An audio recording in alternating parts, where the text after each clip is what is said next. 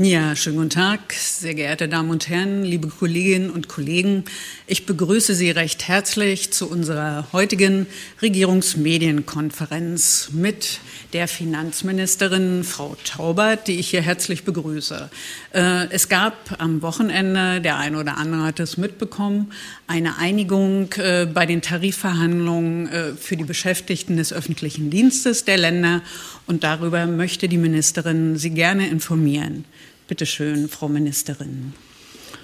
Ja, einen wunderschönen guten Tag. Sie haben ja aus der Öffentlichkeit bereits äh, entnehmen können, dass wir am Samstag, dem 9. Dezember, zwischen äh, der TDL, das ist die Tarifgemeinschaft der Länder, und den Gewerkschaften, den verhandelnden Gewerkschaften eine Einigung erzielt haben.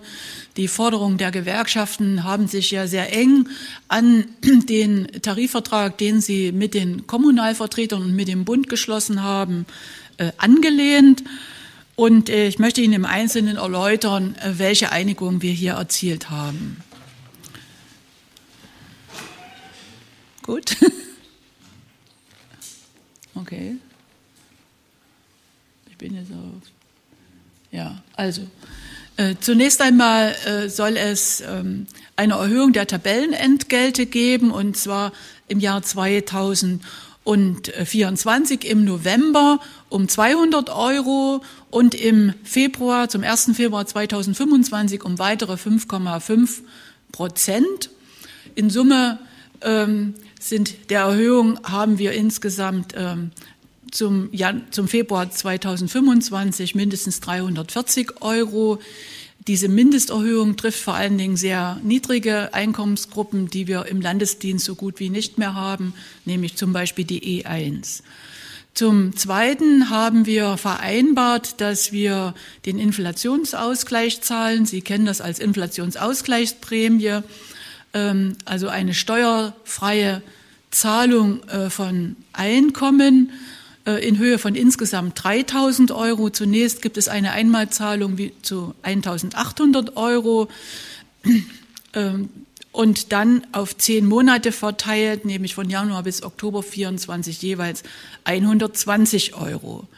Ähm, was ist bei den Auszubildenden äh, zu sagen? Auch hier wir haben Auszubildende und Dualstudierende, aber auch Praktikantinnen und Praktikanten in unterschiedlichsten Bereichen. Hier werden die Entgelte zum 1. November 2024 um einen Festbetrag von 100 Euro steigen und zum 1. Februar 2025 um einen weiteren Festbetrag von 50 Euro. Wir haben dann weiter sehr spezielle einzelne Berufsgruppen in diesen Tarifverhandlungen beredet. Ähm, hier geht es zum einen zum Beispiel um die sozial- äh, und im Erziehungsdienst äh, tätigen Beschäftigten. Hier ähm, werden die Beträge in der Entgeltgruppe S9, das ist eine sehr verbreitete Entgeltgruppe TVL, angehoben. Es gibt eine Erhöhung einer Zulage, nämlich der sogenannten Heimzulage von 50 auf 100 Euro. Und äh, es gibt äh, für die Stadtstaaten, also für Berlin, Bremen und Hamburg äh, eine weitere Sonderzahlung in Höhe von 130 bzw. 180 Euro. Bei den Beschäftigten in Pflege- und Gesundheitsberufen haben wir eine Universitätszulage für Pflegekräfte im Maßregelvollzug und im Justizvollzug vereinbart. Darüber hinaus gibt es für die Beschäftigten in den Gesundheitsberufen im Maßregelvollzug und Gesundheitsvollzug ähm, äh, bestimmte Zulagen, erweiterte Zulagen und Zulagen und auch äh, jetzt ein spezieller Fall im Zentrum für Psychiatrie in Baden-Württemberg gibt es eine gesonderte Zulage. Ähm, beim Straßendienst und Straßenbau ändern sich die Eingruppierungen. Hier haben wir durch unsere äh, Thüringer Straßenbauverwaltung äh, nicht so große äh, Veränderungen. Äh, das ist mehr bei anderen Bundesländern. Es gibt die Möglichkeit, wenn die Beamtinnen und Beamten so eine Regelung bekommen, dass man Fahrradleasing machen kann äh, und dass das quasi äh, als Entgeltumwandlung gestützt wird. Hier ist es aber so, dass das keine Forderung der Gewerkschaften gewesen ist, weil sie wissen, dass wir damit, wenn wir diese Entgeltumwandlung machen, natürlich letztlich geringer in die Rente einzahlen. Und das war auch der Grund, warum ich das bisher abgelehnt habe, das für die Beamtinnen und zu, Beamten zu machen. Hier geht es ja auch vor allen Dingen um den städtischen Bereich, nicht um den ländlichen Bereich. Und insofern, denke ich, müssen wir an alle denken. Ähm, und so habe ich das bisher jetzt nicht umgesetzt. Wir haben sonstige Tarifregelung. Das äh, betrifft äh, Berlin. Das ist für uns jetzt nicht zutreffend. Und wir haben natürlich Übernahmeregelungen für Auszubildende und Dualstudierende vereinbart, nämlich, dass wir bei Abschluss befriedigend auch eine Übernahmegarantie geben. Ähm, und ähm, wenn ausreichend ist, dann äh, kann man zunächst befristet einstellen und dann schauen, ob der Betroffene, die Betroffene dann tatsächlich unseren Anforderungen genügt und damit auch in eine unbefristete Beschäftigung gehen kann. Wir haben uns auch äh, zu den studentischen Hilfskräften oder Assistentinnen und Assistenten, wie sie genannt werden, neu äh, auch verständigt. Hier geht es darum, dass wir etwas über dem Mindestlohn bezahlen und dass auch die Tariferhöhung dann 2025 auf diese Beträge angerechnet wird. Man muss sich das so vorstellen, der Ungelernte, das ist äh, zum Beispiel ähm, ein, eine Studentin, ein Student, der gerade das Abitur gemacht hat und keine weitere Ausbildung hatte.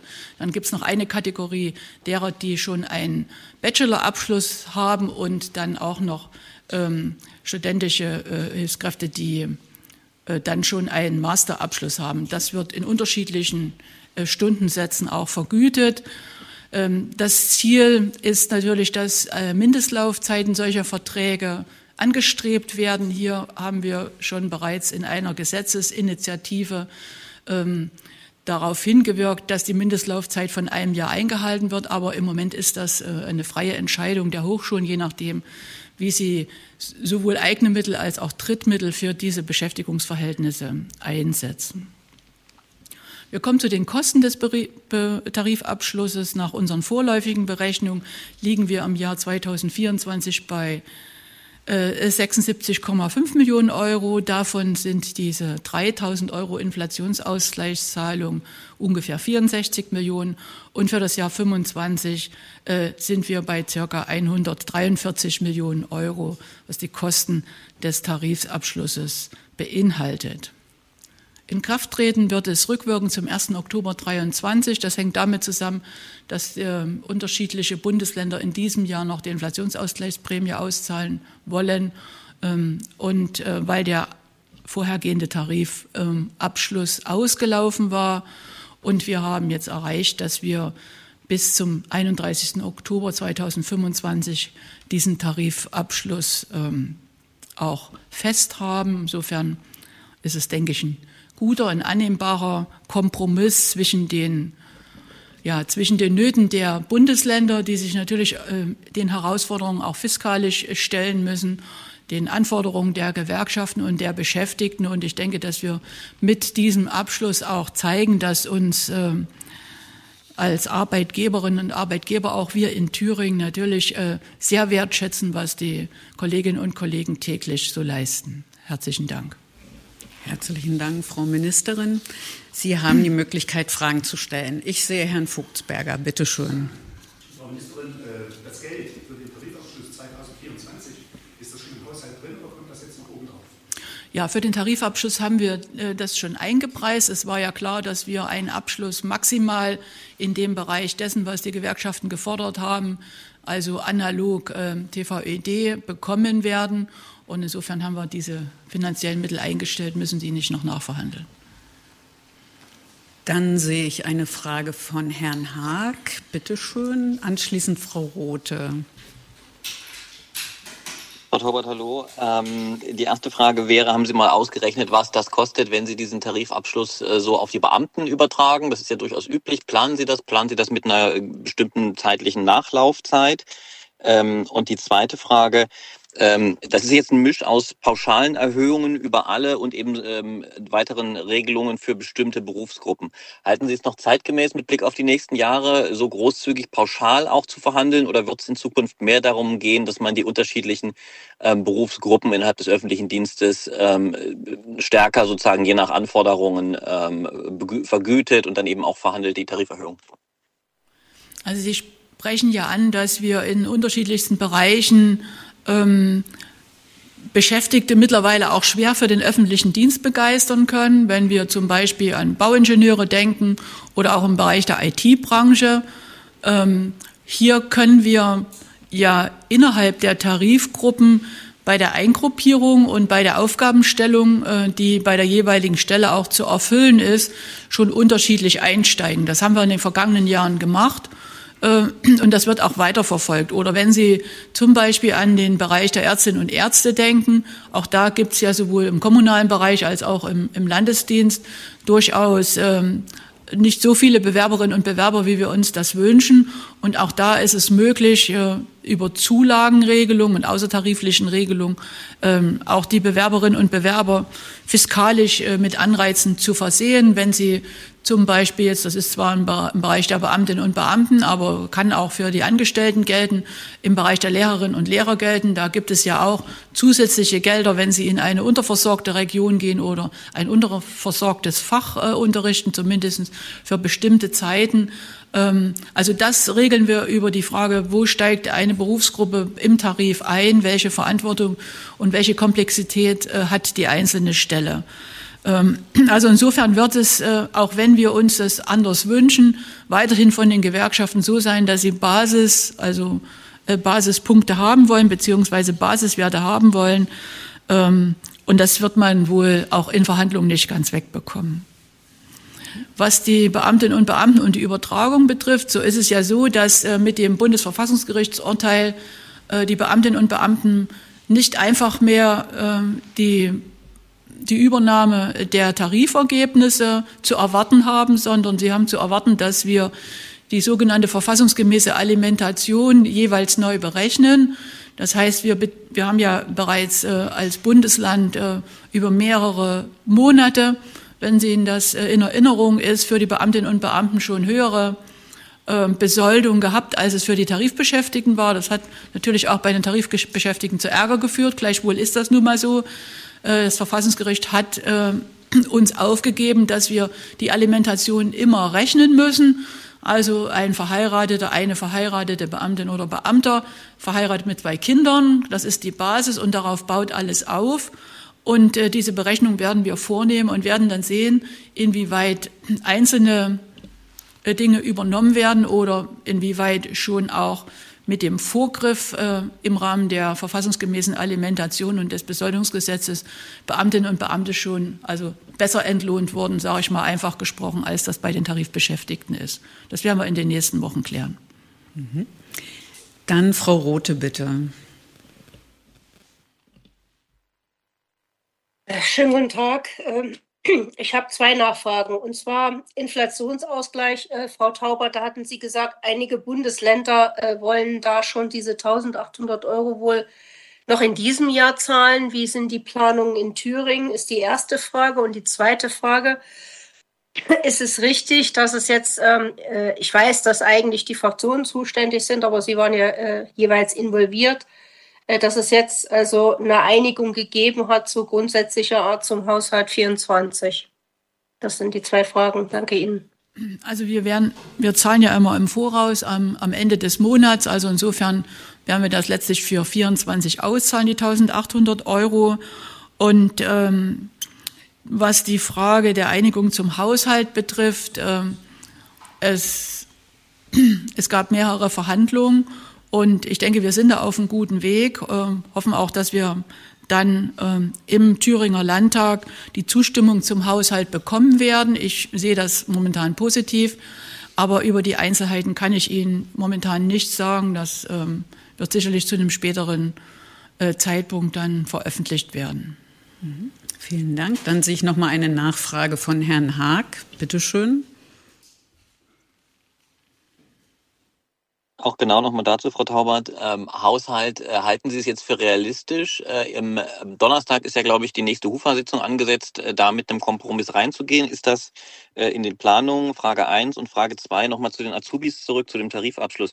Habe ich das richtig verstanden, dass ein Azubi, der jetzt im Prinzip äh, in der Prüfung eine drei, also befriedigend kriegt, der kriegt eine Übernahmegarantie und wer eine vier kriegt, also gerade so besteht, äh, der kriegt quasi äh, eine befristete Einstellung und kann sich dann bewähren. Und wenn ich das richtig verstanden habe, äh, ist das ein Leistungsniveau, das angemessen ist für den öffentlichen Dienst, weil drei und vier sind jetzt nicht unbedingt Spitzennoten.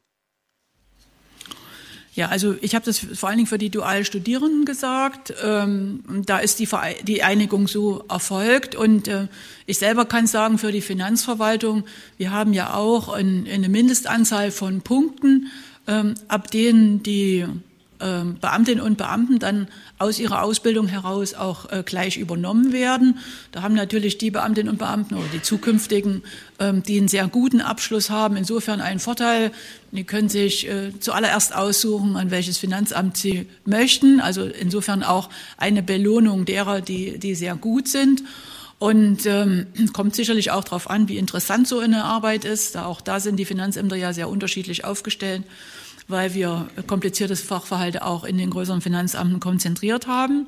Also das haben wir schon und wir bieten auch schon äh, den Kolleginnen und Kollegen, die im, äh, im mittleren Dienst zum Beispiel ins Finanzamt kommen, die nicht so gut abgeschlossen haben, einen befristeten Arbeitsvertrag an. Und es, manchmal ist es ja auch so, dass ich eine Arbeit versemmelt habe, aus den unterschiedlichsten Gründen. Ne? Also man denkt immer nur an Faulheit, aber äh, zumeist sind das völlig andere Gründe, nämlich dass familiäre Gründe oder gesundheitliche Gründe äh, dann so ein Stück weit vom Lernen abgehalten haben. Ähm, und äh, in der Praxis äh, entwickeln sich viele derer, die da nicht so gut abgeschlossen haben, doch sehr gut. Insofern halten wir das schon für vertretbar, dass man dann auch zumindest mit einem befristeten Vertrag einsteigt und dann guckt, wie sich äh, die Person dann auch in der ganz konkreten Arbeitssituation macht. Vielen Dank. Dann sehe ich noch mal Frau Rote.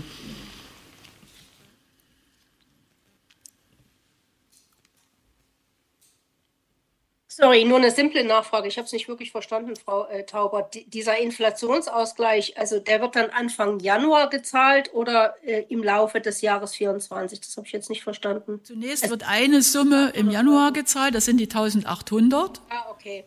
Dankeschön. Und dann wird Januar bis Oktober jeweils 120 Euro noch dazu gezahlt und dann kommen wir auf die Summe von 3000 Euro. 1800 plus 1200 sind 3000 Euro. So ist die Vereinbarung. Ja, Sorry. Gut, dann sehe ich Herrn Henschel mit einer Frage. Bitte schön, Herr Henschel. Guten Tag, Frau Taubert. Ähm, können Sie noch ähm, eine Zahl nennen, also weil Sie noch auf die Tabellenentgelte verwiesen haben, wie die auch dann 25 noch steigen, wenn man dann auch die insgesamt sozusagen die steigenden Tabellenentgelte, wenn man die zusammenrechnet, um wie viel Prozent dann sozusagen die Gehälter und, und, und Löhne steigen? Gibt es da eine Zahl? 10,4 oder so. Kann sie Ihnen nicht ganz genau sagen. Es ist etwas über 10 Prozent. Ne? Also es ist sehr, an, sehr angelehnt an den, äh, an den Tarif äh, öffentlicher Dienst im Bereich Kommunen. Okay, okay, danke. Oh, vielleicht sogar, wir haben ja noch bestimmte Nebenabreden, die mit enthalten sind, da sind wir so, glaube glaub ich, sogar bei 11 Prozent. Aber wenn Sie das wollen, können wir das nochmal genau rausziehen. Gut. Ja, mit dem Dann äh, nochmal eine Nachfrage von Herrn Haag. Bitte schön. Aber die Frage mit dem Hufer war noch offen. Ist der Hufer am äh, Donnerstag zu schaffen? Also der Hufer wird planmäßig ähm, an diesem Donnerstag sein äh, und äh, es gibt äh, eine Einigung, wie abgestimmt werden kann im Haushalt- und Finanzausschuss. Also das heißt, wir haben ja unterschiedliche Änderungsanträge im Haushalt- und Finanzausschuss. Ähm, es gibt äh, Änderungsanträge, die zurückgezogen werden. Es gibt Änderungsanträge, die bleiben, sowohl im Einnahme- als auch im Ausgabebereich. Und es gibt einige Änderungsanträge, die noch neu dazukommen. Und insofern äh, sind wir optimistisch, dass äh, dann eine Beschlussvorlage für, das, für die Plenarsitzung am kommenden Donnerstag, 20. ist Donnerstag, ne? Ähm, ähm, Mittwoch, ne? Doch, Mittwoch. Ähm, dann, äh, also 20. Ist, soll Landtagssitzung sein, dass dann auch ähm, die Beschlussfassung des Haushaltes ermöglicht wird. Dann sehe ich jetzt keine weiteren Fragen. Bedanke mich recht herzlich bei Ihnen, Frau Ministerin, und wünsche Ihnen allen einen erfolgreichen Tag. Bis nächste Woche. Tschüss.